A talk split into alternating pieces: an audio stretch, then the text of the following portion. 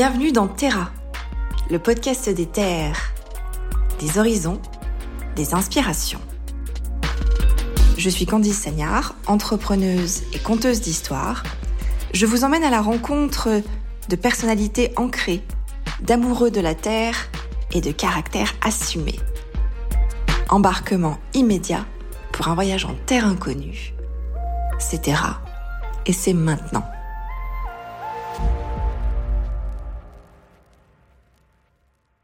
Bonjour à tous, bienvenue dans ce nouvel épisode de Terra, je suis ravie de vous accueillir. Aujourd'hui on voyage à nouveau, on est à Paris.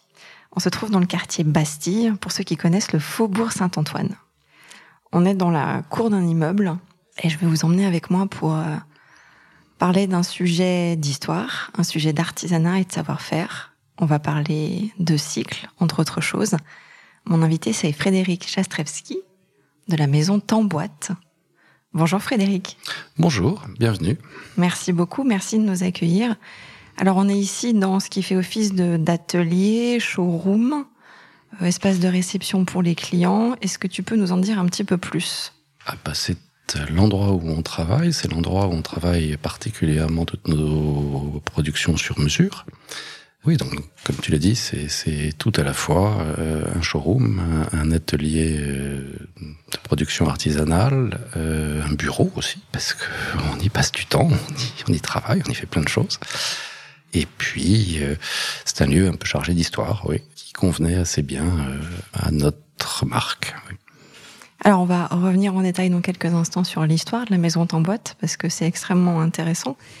Dans un premier temps, c'est l'une des premières questions que je pose. Le podcast s'appelle Terra. Mhm. Donc on parle nécessairement de la terre, des racines, de l'ancrage. Toi, ta terre, elle est où? Et, deuxième question, est-ce qu'il n'y en a qu'une? Alors, il y a moi, et puis il y a la marque, et c'est pas forcément tout à fait pareil. En ce qui concerne la marque, quand même moi, la chose qui m'importe le plus, la plus importante. Hein. Alors, euh, ces racines sont clairement euh, très profondément à Paris. Euh, c'est une marque qui euh, a été créée euh, à Paris. On en reparlera si, tu, le souhaites. Et c'est une identité parisienne forte. Personnellement, en revanche, alors j'ai des origines et des histoires qui m'emmènent un peu partout. Je suis attaché à la maison Tamboite par ma mère, et donc parisien euh, de souche pour moitié. L'autre moitié est un peu plus paternelle. C'est euh, une origine polonaise. Et puis euh, j'ai vécu pas mal de temps dans pas mal de pays différents. beaucoup d'Italie, qui est le dernier pays où j'ai résidé avant de revenir en France pendant très longtemps, 14, 14 ans je crois. Et avant ça, le Moyen-Orient et quelques passages par l'Asie. Donc euh, une influence euh, un peu mondiale d'un côté et une fort, un fort enracinement parisien de l'autre. Est-ce qu'on peut revenir dans un premier temps sur ton parcours à toi? Ah. Parce que c'est intéressant. Voir un petit peu, parler un petit peu de ton enfance et quelle place avait cet héritage-là du vélo, du cycle dans ton enfance Est-ce qu'il était déjà présent Alors oui, c'est... Si, si, la maison d'emboîterie existe aujourd'hui, c'est bien parce que j'ai grandi dedans et que euh, c'était resté comme quelque chose de, euh, d'identitaire. Oui, bien sûr. C'est très lié à l'histoire de la maison. Hein. Euh, le, mon enfance, c'était pour une bonne partie aussi l'avenue de Clichy, là où était la maison d'emboîte à l'époque. Le, pour ceux qui connaissent, le, du côté entre la Fourche et Brochant, voilà, niveau du 163. Et c'est là que vivaient euh, mes grands-parents. Euh, ils y habitaient plus, ils habitaient un peu à côté, mais c'était de 7h30 du matin à 8h du soir. la boutique, les ateliers, et euh, c'est eux qui me gardaient. Euh, mes parents travaillaient. Donc j'étais avec, mon grand-père, avec ma grand-mère dans, tout ça jusqu'à un âge avancé en fait, et, c'était un peu mon point de repère, oui. Donc cette euh, activité, euh, c'est une partie de mon enfance importante, oui. Il n'y a pas une prédisposition, j'allais dire, mais je sais pas si le mot est bien choisi, mais à ce moment-là, de toi de t'engager dans cette voie déjà étant jeune, Est-ce qu'on te dit pas, je sais pas alors, je veux pas forcément parler d'héritage familial, je sais pas, ou de devoir familial, on est encore un cran au-dessus, mais euh, comment ça se passe toi dans ta famille? Tu disais là, ce sont tes grands-parents?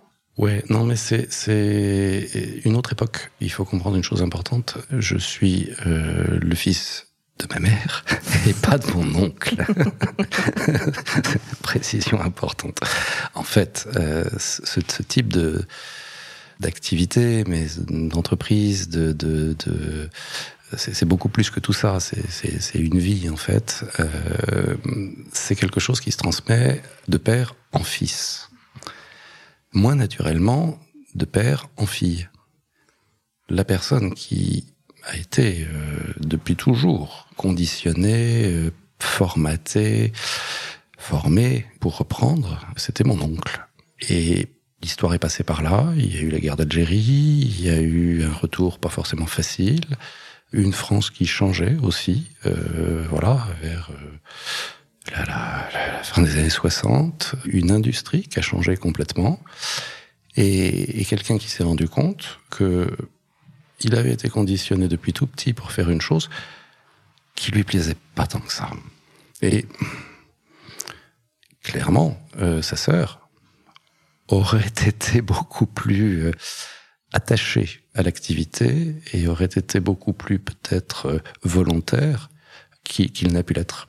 Et à la disparition de ses parents, il a choisi, et je le comprends tout à fait, de, faire autre chose. Et donc la maison s'est interrompue.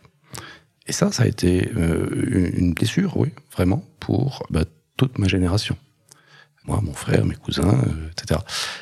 Mais on n'avait pas été formé pour ça. On n'avait pas été conditionné pour ça. On avait euh, été conditionné pour faire plein d'autres choses.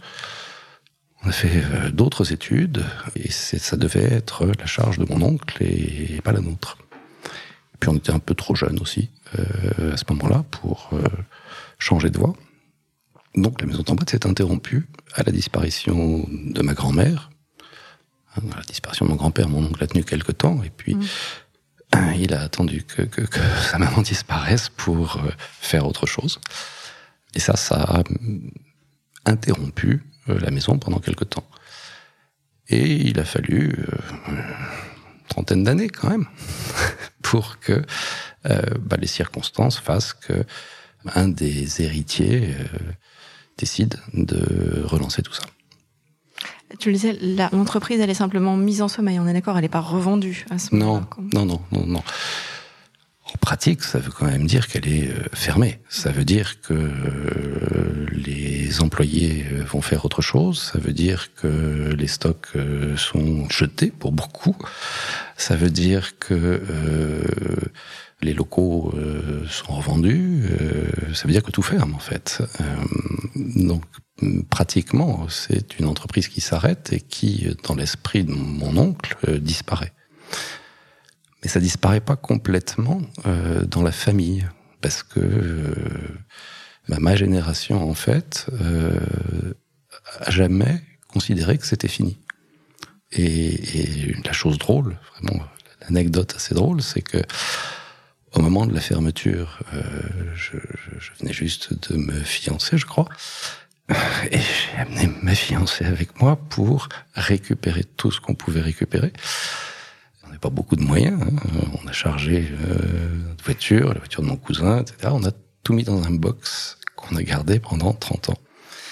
Et assez régulièrement, euh, mon épouse me demandait qu'est-ce qu'on fait avec ce box qu'on a là, euh, qui est plein et euh, voilà. Et, et, la réponse est venue euh, quelques années plus tard, et, et c'est ce que vous voyez là comptoir de mon arrière-grand-père, euh, le comptoir de l'autre boutique, de, de, de, la dernière boutique euh, de Clichy, euh, voilà, un certain nombre de petites choses. Tout, tout ça, c'est euh, c'est des choses qu'on avait conservées euh, sans oser se dire à quoi ça allait servir au moment où on les a stockées. Voilà. Est-ce que tu peux nous expliquer de façon assez rapide Il y a une histoire qui est très dense sur l'histoire de, de ton boîte. C'était le fruit aussi en 1912 d'une rencontre. Est-ce que tu peux nous raconter cette histoire-là? Ah bah, en 1912, c'est la création par mon arrière-grand-père. Alors, lui s'appelait Léon, il s'appelait Léon Lénaud. Une rencontre, je sais pas, il, a été passionné de vélo euh, assez vite, même s'il avait eu une, vie euh, différente avant. Hein. Il venait de, d'Ardèche, il devait être prêtre, euh, il n'a pas voulu, il s'est enfui en Tunisie, il a épousé en Tunisie mon arrière-grand-mère, qu'il a enlevé. Donc, à l'époque, euh, elle était trop jeune pour avoir le, le, le, le consentement de ses parents. Donc, euh, il l'a enlevé en Tunisie pour qu'il s'est des, des, des, vies rocambolesques comme il y en avait juste à cette époque. Hein. Et puis, ils sont revenus à Paris, où mon arrière-grand-père a travaillé dans une maison de cycle qui existait à l'époque, qui s'appelait la Française Diamant. Il y restait quelque temps en tant que directeur administratif et financier de ce genre. Et, et, ça lui a donné euh, envie euh, de construire euh, des vélos d'une autre manière. En fait, il était aussi, peut-être avant tout, artiste. Euh, il a appris à peindre. Euh, il a fréquenté des, écoles de peinture. Et alors, je sais pas s'il était doué pour la peinture. Il a quelques toiles qui sont pas mal, mais euh, voilà, ça n'a pas été sa carrière. en revanche, il, était passionné par l'objet qu'est le vélo, par la beauté de cet objet, et il a souhaité eh ben, mêler ses passions, passion pour le beau et pour le vélo, et faire de beaux vélos. Ce qui en fait était assez normal à l'époque, je crois, hein, parce que je, pense que tous les artisans qui euh, fabriquaient des vélos à l'époque étaient justement ça, des artisans, c'est-à-dire des gens qui, euh, quand ils font les choses, les font euh, bien et le mieux possible, au mieux de leur capacité en tout cas.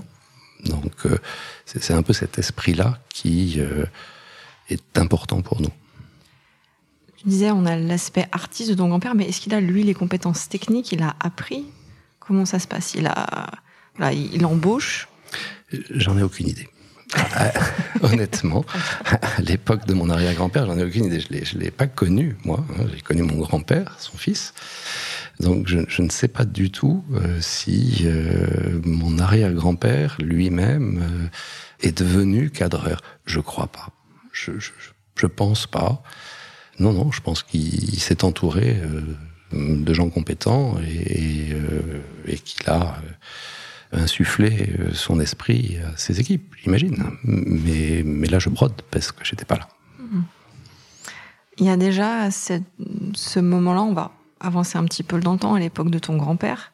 Donc, cet esprit t'emboîte, à savoir l'esprit de l'artisanat, du savoir-faire, et de faire des vélos qui ne soient pas juste un moyen de transport. Oui. Il y a tout ça. Il y a la volonté de bien faire les choses. Côté extrêmement méticuleux, euh, extrêmement euh, exigeant. Exigeant avec soi-même, exigeant avec les gens. Là, j'ai bien connu mon grand-père et je sais à quel niveau d'exigence il poussait les choses et les gens. Puis il y a une autre dimension qui est importante, qui est celle de la relation et du service. Le produit, souvent, c'est vraiment le fruit d'une rencontre. Et ça l'était vraiment clairement chez mon grand-père. Cette euh, une forme de, de, oui, de convivialité, mais aussi de sens réellement du service faire au mieux pour quelqu'un et faire pour quelqu'un. Ça, c'était important. Dans la fabrication, j'imagine, mais aussi euh, ce que je voyais encore beaucoup plus, c'est euh, la manière de recevoir, la manière euh, d'être proche de ses clients. Et ça, c'est aussi une, valeur importante. Tu parlais du degré d'exigence. Est-ce que pour toi, à l'heure actuelle, j'allais dire, j'ai compris que c'était une valeur qui était vraiment au centre de ce que tu faisais. Est-ce que c'est plutôt un moteur ou est-ce que ça peut être un frein, ce degré d'exigence quand il est poussé jusqu'à certains extrêmes? Voilà, on développera ça un petit peu dans la, dans la fabrication de, des vélos en boîte, mais qu'en est-il aujourd'hui? Comment tu le perçois, toi? Bon, c'est une question quasi philosophique, celle-là, euh, même si elle est clairement économique aussi, oui, bien sûr. Il y a des produits pour lesquels euh, la question est celle du résultat et pas celle... Euh, de, compter ses heures ou, de chiffrer euh, le prix de telle ou telle chose.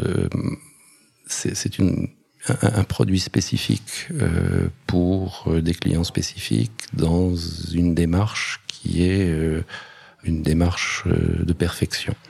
Voilà.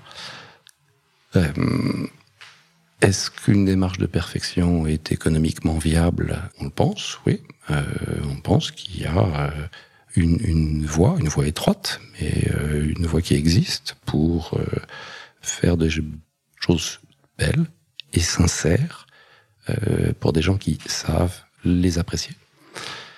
Et puis, il est nécessaire aussi peut-être d'avoir euh, des choses qui sont d'autres types de produits euh, et qui offrent des satisfactions d'autres manières euh, à d'autres clients.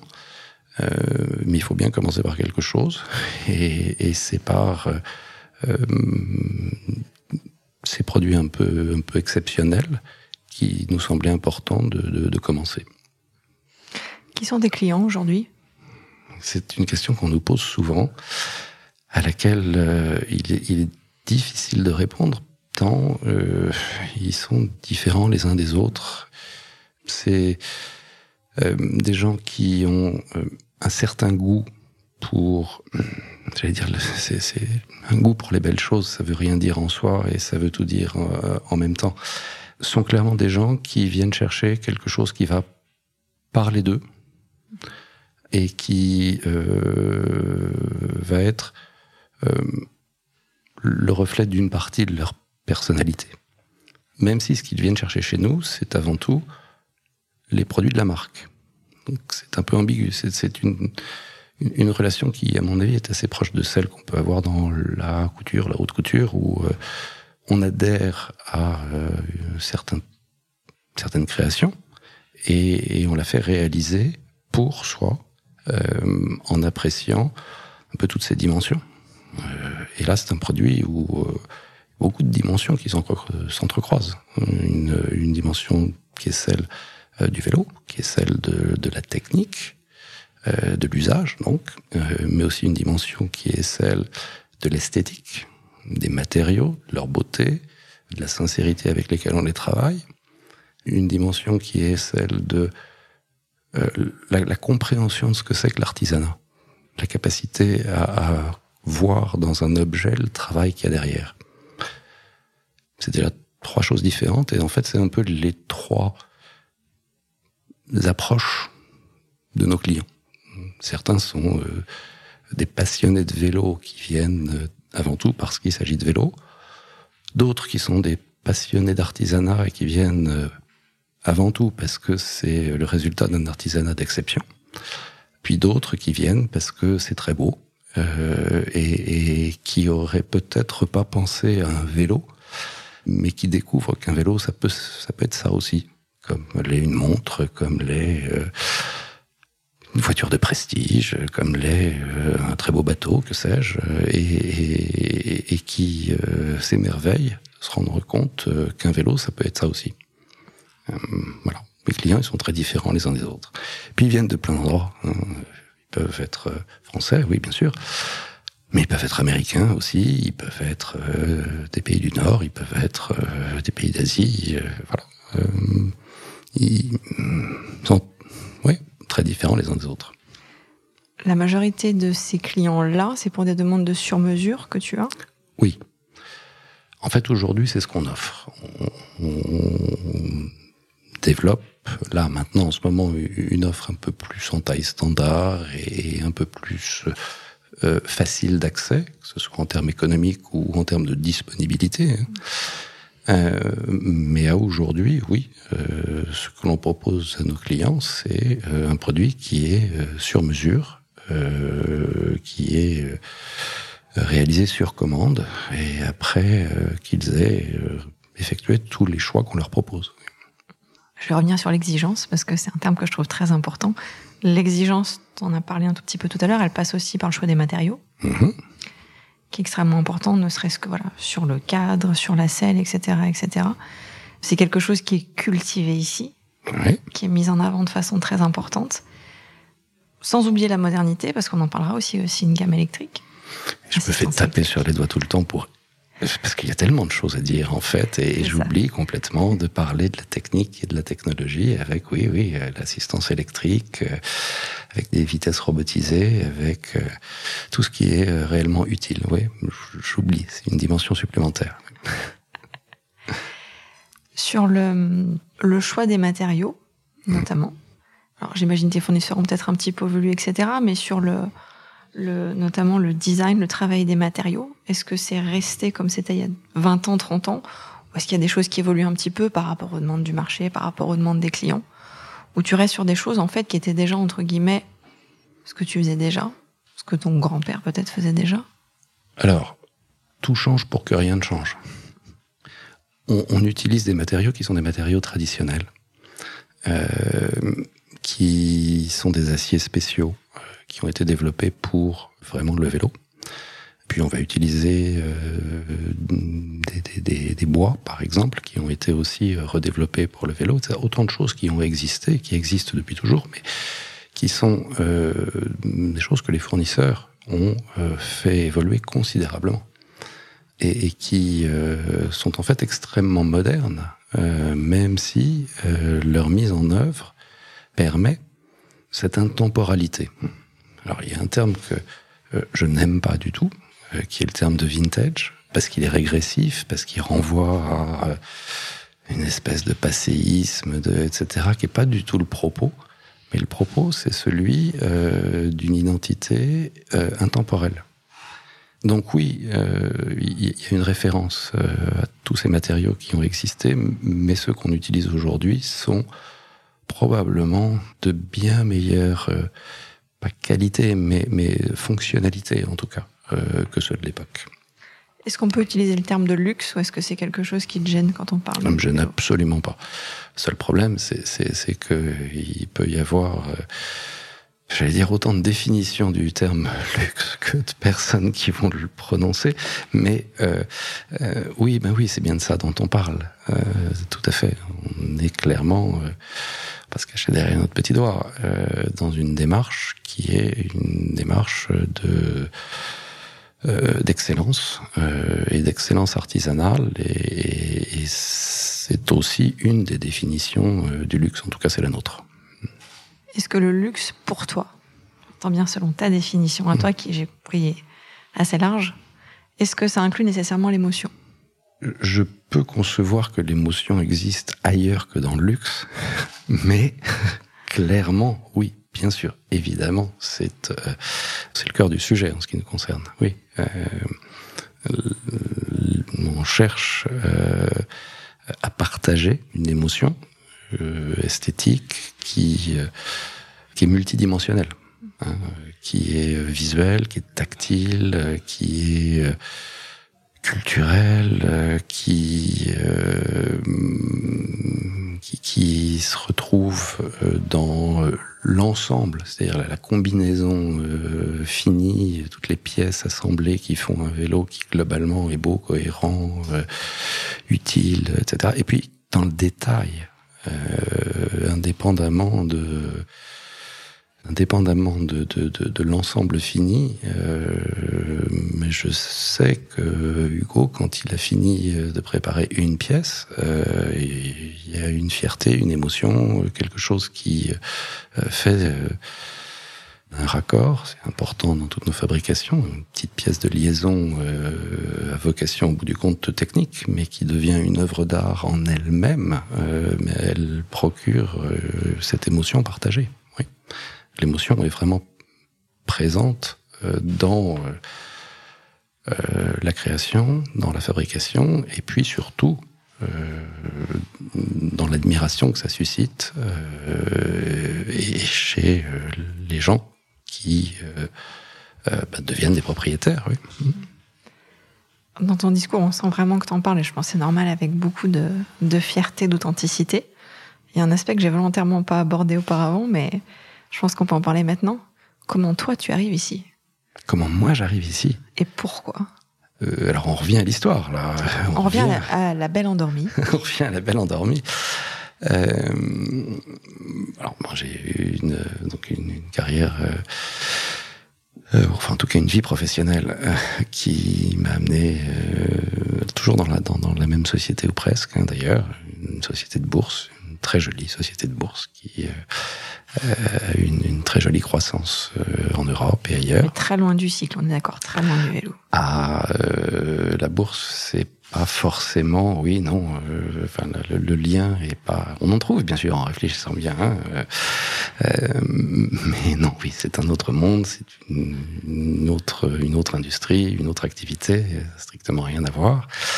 Et, et c'était une belle aventure. C'est des années pendant lesquelles on a construit, on a construit, développé une entreprise avec un groupe de personnes remarquables trouvé des satisfactions à peu près tous les jours, euh, pendant longtemps. Euh, puis, puis au bout d'un certain temps, bah, on a trouvé un peu moins de satisfaction, et puis les choses ont évolué de telle manière que euh, arrive à un tournant et, et on se dit qu'est-ce qui euh, me fera me lever le matin demain? Et la réponse, alors là, pour le coup, était évidente. Euh, qu'est-ce que je veux faire après? Ben, Ça me ramène à ce box été loué depuis des années et des années. Et ben voilà, c'est le moment de le sortir. Voilà. Tu penses que d'arriver à un moment où tu étais prêt à l'entendre, prêt à l'assumer aussi? Oui, oui, tout à fait. tu avais peut-être l'envie aussi? Mon deuxième prénom, c'est Macha Merrill. Je ne sais pas. Ça devient très, très, très psychologique. Je ne sais pas. C'est une conjonction de facteurs. Euh, alors, euh, des facteurs très personnels, bien sûr. Euh, arriver à un tournant de sa carrière, arriver à un tournant de sa vie, euh, euh, le, le, le, fait aussi que euh, j'étais extrêmement bien euh, là où je travaillais, ou là où j'habitais. Euh, C'est à Milan, en Italie. Mais j'adorais la vie, j'adorais l'endroit, j'adorais les gens. Bon. Et, et c'est arrivé à, à, à, à son terme il y a une espèce de vide à ce moment-là, et puis, euh, puis très très vite, en fait, euh, on se rend compte que on savait. Enfin, je me rends compte que je savais que ce moment arriverait, sans jamais l'avoir formulé, et, et, je me rends compte aussi que euh, je savais ce que j'allais faire à ce moment-là, euh, sans jamais l'avoir formulé. Euh, et alors là, je me souviens très très bien euh, du soir où je l'ai formulé pour la première fois. C'est vraiment très drôle quelques jours de vacances euh, en famille euh, avec mon frère euh, en montagne et on, a une discussion sur le balcon. Il faisait très froid, donc ça n'a pas duré longtemps. je commence à lui formuler, me dire, ben voilà, je crois que pour moi le moment est venu de, et il a fini ma phrase. donc c'était assez clair pour tout le monde, en fait. Comment est-ce que j'en suis arrivé à raconter cet épisode de, de bon d'une évidence qui arrive à un moment où bah, c'est le moment, euh, plus une prise de conscience qu'autre chose, euh, et ça c'est une dimension très importante. Puis l'autre dimension importante, c'est aussi euh, d'avoir rencontré quelqu'un qui pouvait euh, partager euh, cette envie. Et, là, je vous parle du jeune homme qui est assis à côté là, qui s'appelle Monsieur Canivinck, qui était très très jeune et qui avait la même vision, la même envie et le savoir-faire exceptionnel. Voilà. Et ça, ça a permis de partager cette, cette, cette vision euh, et, et de redonner naissance à la maison en boîte. Matériellement, comment ça se passe? Parce que alors, tu me disais, c'est un box. avec les, voilà, les quelques dernières choses qui restent, il faut retrouver, redonner via la marque, il faut retrouver un lieu, oui, il faut recommencer à produire. Ah, tout ça, exactement, et pas forcément dans cet ordre-là d'ailleurs. euh, oui, alors la rencontre, j'en ai parlé. Euh, le lieu, euh, c'est aussi une recherche, une quête de sens. Euh, euh L'avenue de Clichy euh, n'était plus du tout ce qu'elle avait pu être euh, il, y a, il y a très longtemps. Euh, euh, il y avait avant une, une vie entre l'artisanat et l'industrie qui était dans cette zone. Une, une, une, clientèle qui supportait cette vie et cet artisanat. la physionomie du quartier avait évolué, c'était pas vraiment pertinent d'y retourner. bon. Et, et, dans Paris, il y avait peu d'endroits euh, qui qui est ce sens euh, qui, qui j'allais dire l'expression est belle, mais qui sointe l'artisanat, qui sointe le savoir-faire. Et le Faubourg Saint-Antoine, euh, quand, quand on, on, a recréé euh, la maison en boîte, c'était un des derniers endroits de Paris où, cet esprit était présent, comme une vibration. On le trouve dans, les murs, on le trouve dans l'architecture de l'endroit, on le trouve dans... Alors, c'était des industries qui étaient beaucoup plus proches de l'ébénisterie, du mobilier, euh, de, de, tout ce qui va autour de ça, hein, puisque le Faubourg Saint-Antoine, c'est le cœur du meuble, en fait, dans l'histoire de l'artisanat parisien. Mais c'était resté ces dernières années, ça, tend à disparaître, ça tend à... Mais au moins à ce moment-là, ça l'était. Et, donc, euh, on a cherché un atelier au, au, cœur de tout ça, pour ce sens que qu'on ressent fortement quand on est ici. C'est un vrai privilège hein, pour nous de venir y travailler tous les jours. Euh, et je pense que nos clients, quand ils viennent et qu'ils découvrent cet endroit, qu'ils découvrent cette cour, certes, il, il faut qu'ils poussent une porte, il faut qu'ils fassent un effort, pour accéder à ce privilège, mais euh, mais ils le découvrent réellement, ils, le ressentent fortement. Ça c'est important pour qu'ils puissent comprendre comme ça tout de suite euh, ce qu'on fait. Euh, puis il y a aussi le fait que autour de nous, il y avait des ressources d'autres artisans hein, avec qui on peut collaborer. Euh, des gens qui font du cuir, euh, des gens qui euh, travaillent l'acier. Euh, ça, ça, existait tout autour. Un monde d'opportunités pour, pour faire réseau au cœur de Paris. Même si les choses évoluent, même si aujourd'hui il y a peut-être un peu plus de cabinets d'architectes et, de lofts de, galeries d'art que, que de vrais artisans, il en reste quand même.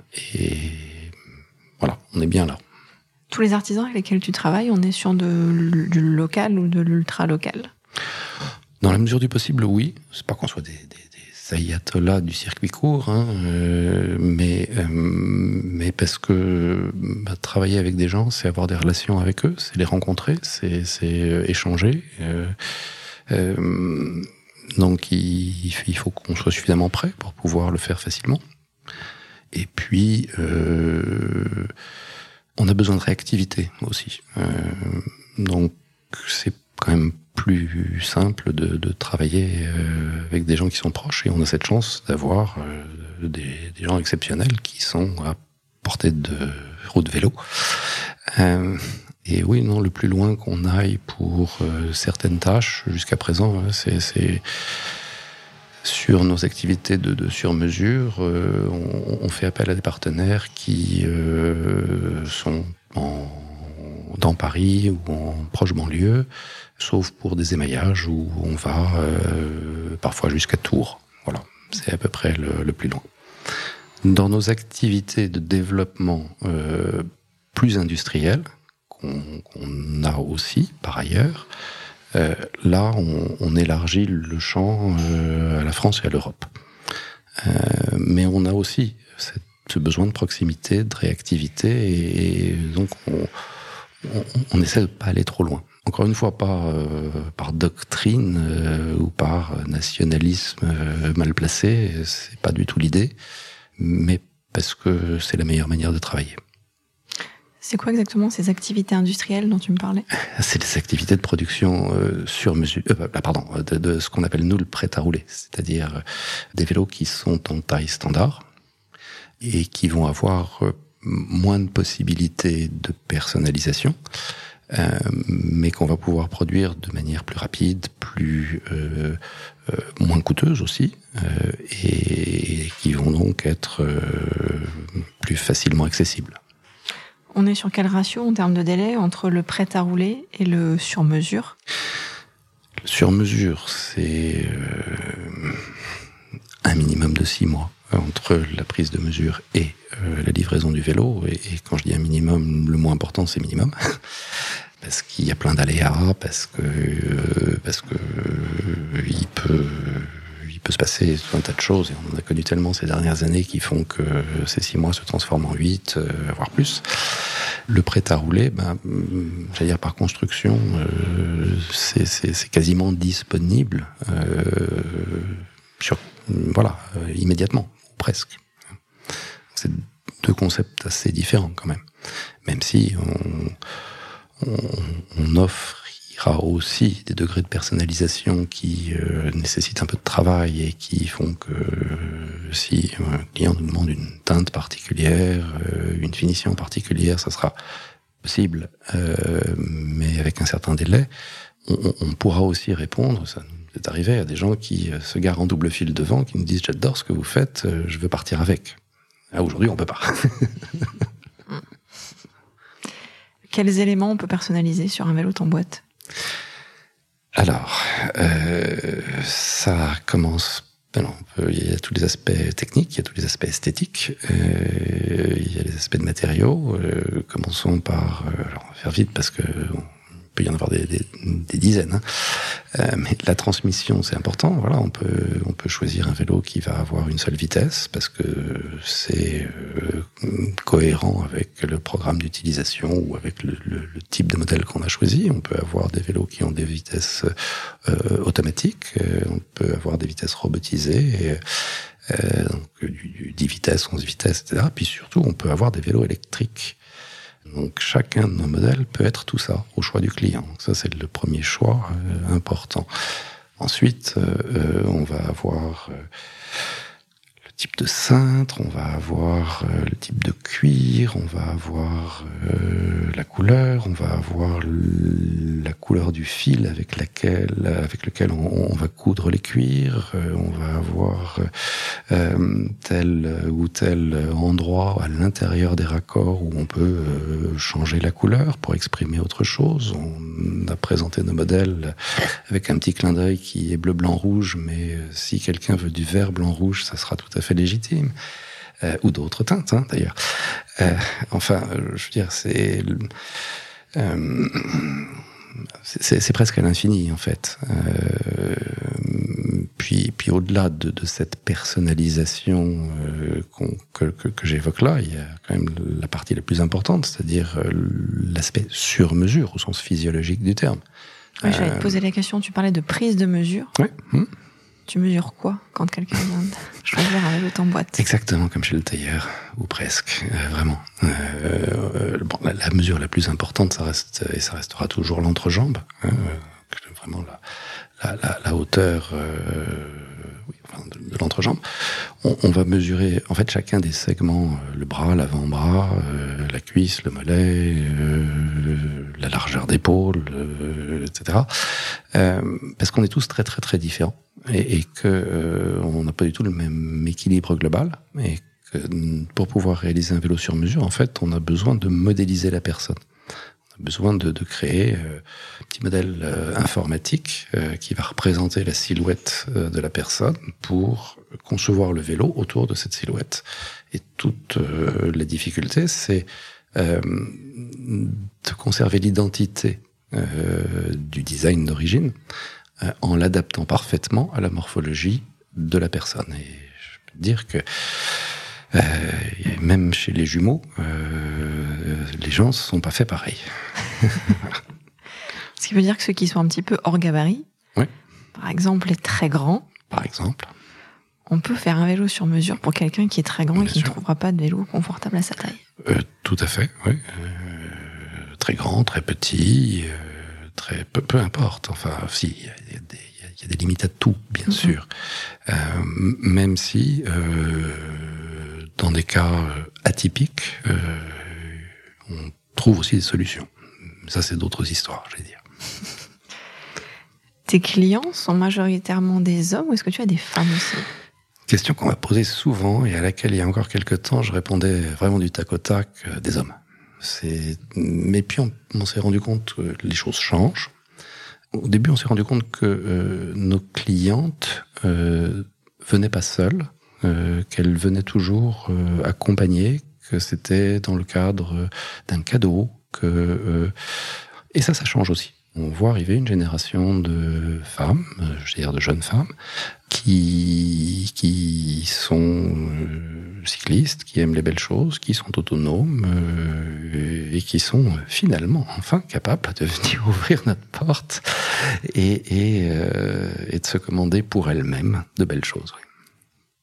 Est-ce que pour toi c'est quelque chose qui est gênant ou est-ce que tu conçois qu'on puisse comparer tes vélos par exemple à un bijou, un tableau et qu'on ne les utilise pas pour leur fonction première qui est celle de se déplacer mais qu'on puisse simplement les, les accrocher au mur, les poser au sol pour les admirer?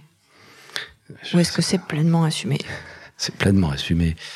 D'abord parce qu'on respecte absolument toutes les démarches de nos clients et que quand cette démarche est purement esthétique euh, ou purement euh, décorative, euh, parfois même on se demande si elle n'est pas un peu patrimoniale. Bon, un investissement.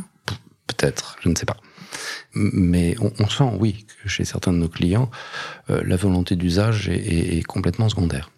Bon, bah écoutez, ça va aussi. Si on lui procure de l'émotion, si euh, euh, il est heureux et fier de, de, de, de, posséder un vélo qui va avant tout montrer et peut-être utiliser très épisodiquement, euh, pourquoi pas, bien sûr, tout à fait. Personnellement, euh, je, je, je, suis encore plus heureux euh, quand, euh, quand, quand, la démarche est aussi une démarche d'usage, euh, une, une, vraie envie euh, de rouler avec. mais je conçois que pour certains, ça soit pas le, une envie quotidienne. Oui, mm. je conçois tout à fait. On parlait de pièces d'exception. Alors, je pense qu'on en a déjà parlé plusieurs fois, mais il y a des collaborations qui ont eu lieu avec la maison Tamboite et d'autres maisons. Oui. S'il y a un vélo qui est juste derrière moi. oui, ça c'était ça, c'est un prototype. Euh, ah, c'est un vélo euh, avec un monogramme célèbre. Je sais pas si on aurait citer la marque. Je, je sais pas, en fait. J'ai pas demandé. A priori, euh, je peux répondre à des questions. Je suis pas censé. Euh, je, je, veux dire, chacun sa partie. Euh, à la marque en question, celle de la communication, et, et voilà. Euh, mais oui, oui, on, on, on a collaboré, euh, on collabore avec euh, avec la maison Vuitton autour de de ces LV Bike qui sont bah, en fait notre premier pas d'ailleurs dans l'univers du prêt à rouler, parce que par construction, hein, c'est pas possible pour une marque comme comme Vuitton avec son réseau de distribution de de, de, faire du sur mesure. Il fallait des tailles standards. Euh, donc ça a été notre premier pas dans ce domaine. Est-ce qu'il y a un cahier des charges qui est très dense quand tu collabores comme ça avec une maison? Qui a des prérequis en termes évidemment de communication sur sa marque -hmm. Est-ce que tu dois t'adapter peut-être aussi en fonction des besoins sur, en termes techniques? Comment ça se passe? Oui, oui, c'est quelque chose de très différent. Hein.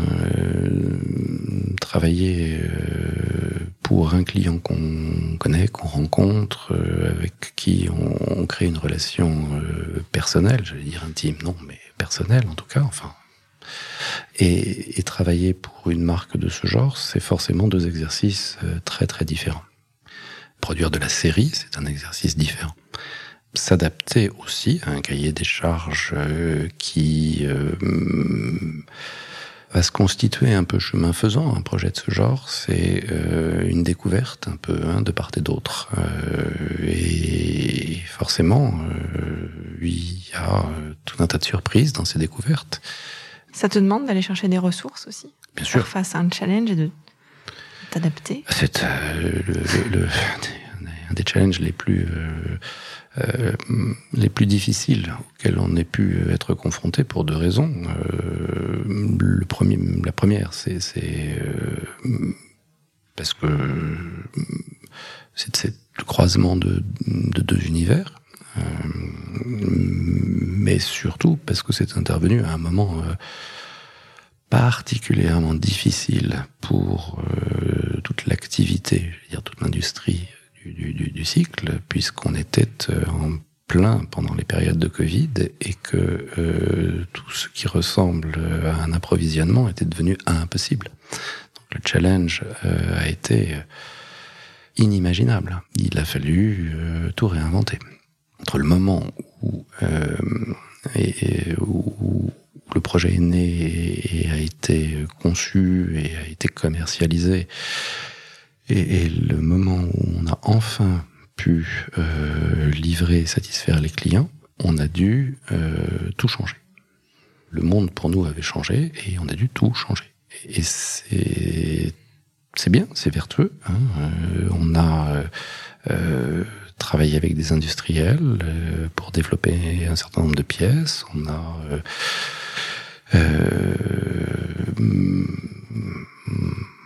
on, on, a rapproché, j'allais dire géographiquement, tous nos, nos sourcings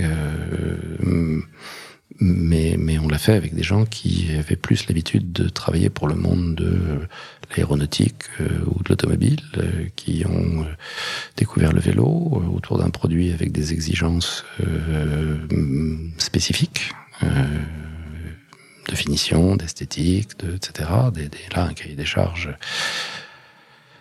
particulier. voilà, ça a été un un gros, gros, gros travail et, et, c'est très fondateur en ce qui nous concerne parce que tout ce qu'on a fait, euh, certes dans la douleur, euh, euh, c'est fait. voilà. donc c'est très, très, très prometteur, mais c'est une aventure qui restera gravée dans la mémoire.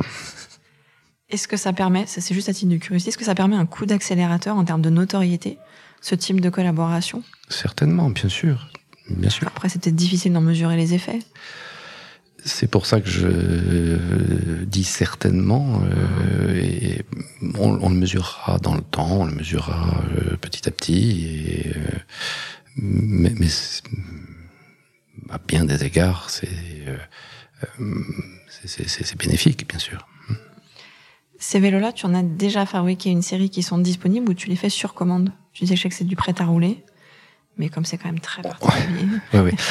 Euh, non, non, on a livré euh, un certain nombre, oui. Là, pour le coup, j'imagine que euh, on a une, une, vraie confidentialité à respecter sur tout ça, mais je peux dire que on, on en a livré une jolie quantité, et c'était tout le challenge d'ailleurs, parce qu'il se trouve que la quantité avait été vendue avant même qu'on ait fabriqué. Donc il a fallu courir. On parlait pour cette collaboration avec Vuitton du besoin qu'il y a eu à ce moment-là de réadapter. Est-ce qu'il y a pour toi, pour vous, ce besoin d'amélioration constante, de recherche constante, en termes techniques, en termes créatifs?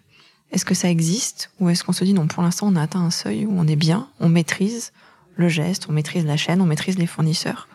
Est-ce qu'il y a quand même cette remise en question qui est nécessaire? C'est une réponse de principe. Euh, tout, il est toujours nécessaire de s'améliorer, de se remettre en question, de faire progresser les choses. De, de...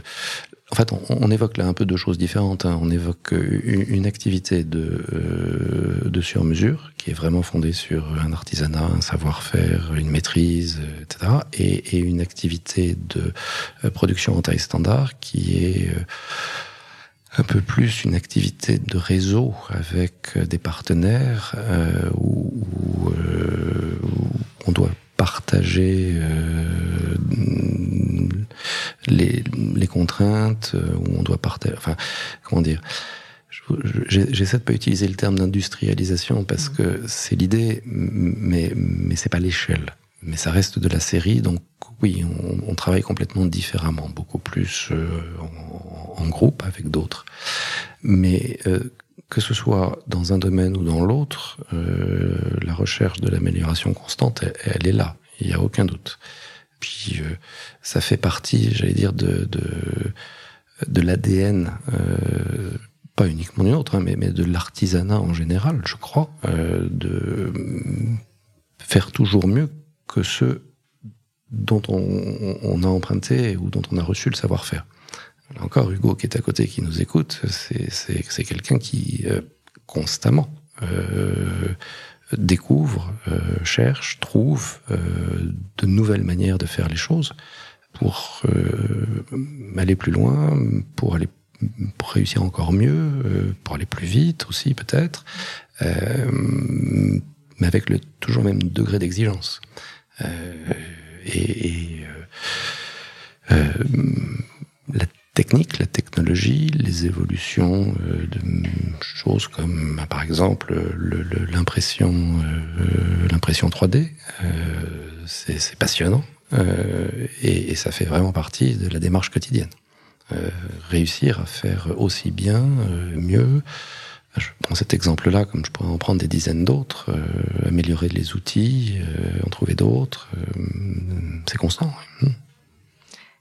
Sur un modèle sur mesure, qu'est-ce qui est fait ici? Tout. Bien sûr, l'essentiel, le cœur du sujet, c'est la fabrication de l'ensemble cadre et fourche. Ça, c'est des raccords, des tubes, travail autour de tout ça. Enfin voilà, ça c'est le, cœur du sujet. Euh, un certain nombre de pièces aussi, donc de composants, euh, qui peuvent aller de la tige de sel à la potence parfois. Euh. Et puis il y, a, bien sûr des, composants qui sont des composants importants, des composants techniques qu'on va pas fabriquer. On, on, va pas fabriquer un étrier de frein, par exemple. ça c'est une pièce technique qui qu'on sélectionne, qu'on sélectionne parmi euh, celles qui nous semblent être les plus adaptées en termes techniques, euh, en termes esthétiques. Et à chaque fois, il va y avoir un retravail pour que ça soit cohérent avec l'ensemble. Donc, euh, une pièce qui va être repolie, rechromée parfois, qui va être réusinée, pourquoi pas. en fait, on va trouver très peu de pièces sur nos vélos qui pourraient être sur l'étagère d'un vélociste. Même si certaines sont à la base les mêmes, euh, elles auront toujours été retravaillées en fait. Mais le cœur du sujet, ça reste euh, les ensembles cadres, fourches euh, et oui, tige de sel, potence, enfin voilà, cintre parfois. Très bien. On va terminer cet entretien avec les questions que je pose habituellement à mes invités. La première, c'est de te demander ce que tu aimes le moins dans ce que tu fais. Ce qu'on est en train de faire là. Cet exercice-là, très bien.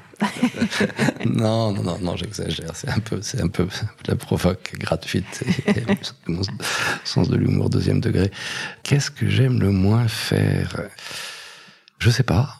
Si tu me demandais ce que j'adore faire, alors je te C'est la question suivante. voilà, ouais. Donc, euh... euh, écoute, non, ce que j'aime le moins faire dans ce qu'on doit faire au quotidien. Euh... Écoute, j'y réfléchirai. J'ai pas la réponse.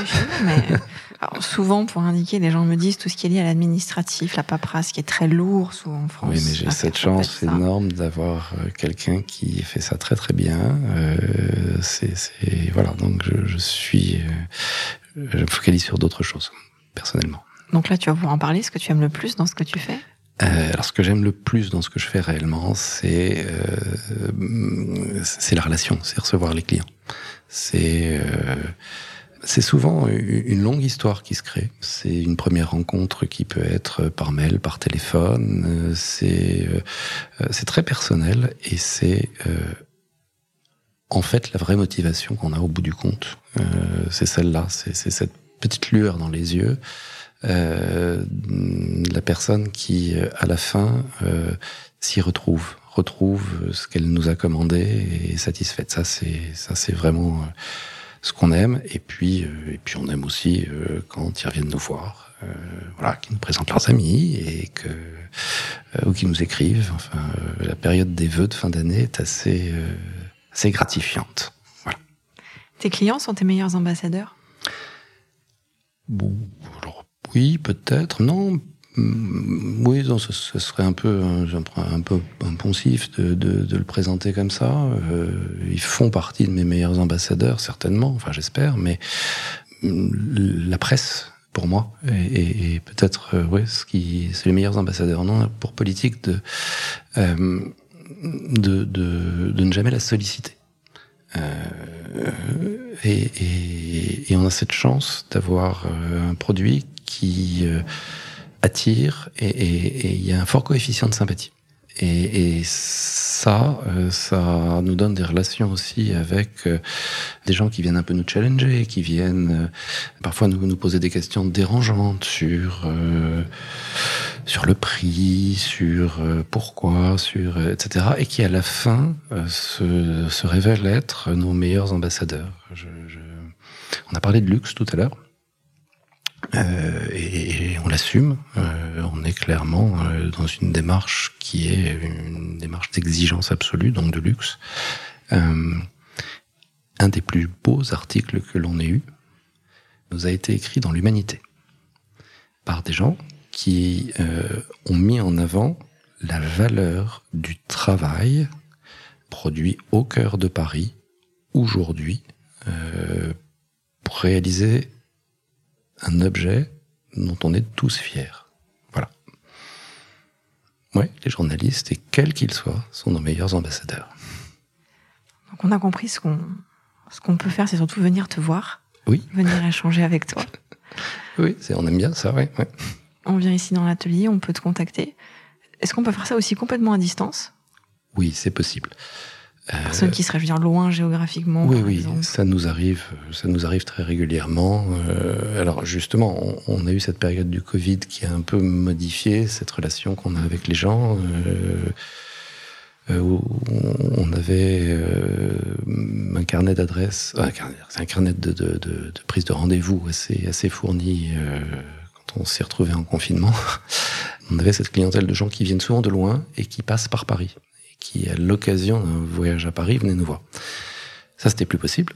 Donc, on, on, a appris à communiquer aussi de loin, et heureusement, on a tous les moyens pour ça. Euh, je veux dire, euh, écrire un mail, ça se fait. Euh, se parler sur euh, WhatsApp, euh, sur ce qu'on veut, ça se fait. Ça se fait avec plaisir, et on est là pour ça.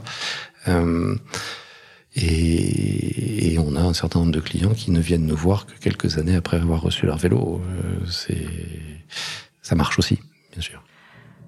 Dernière question. Qu'est-ce que tes vélos disent? Tu as le choix ou de toi ou de la maison en boîte. Euh, il parle de la maison en boîte, il parle pas de moi parce que parce que c'est pas que moi. Non, non, c'est. J'ai cité plusieurs fois Hugo Canivin, c'est c'est quand même. Mais j'aurais dû citer aussi euh, Patricia, euh, qui euh, et, a, une influence importante sur euh, les choix esthétiques, sur euh, l'image et, le, et l'essence de la maison. Enfin, on, est, un groupe. L'histoire familiale, c'est des, circonstances, mais ce qu'on en fait, c'est pas que moi, c'est une maison. Le mot maison est important. Dans cette maison, il y a nous tous ceux qu'on a aujourd'hui et ceux qui nous rejoindront. Enfin, j'espère. Donc alors, ces vélos disent quoi de la maison en boîte Ce qu'ils disent, c'est que la maison en boîte, c'est un peu un art de vivre. Et c'est toutes, toutes les dimensions de cet art de vivre que nos vélos doivent dire. Voilà. Mais au service de nos clients.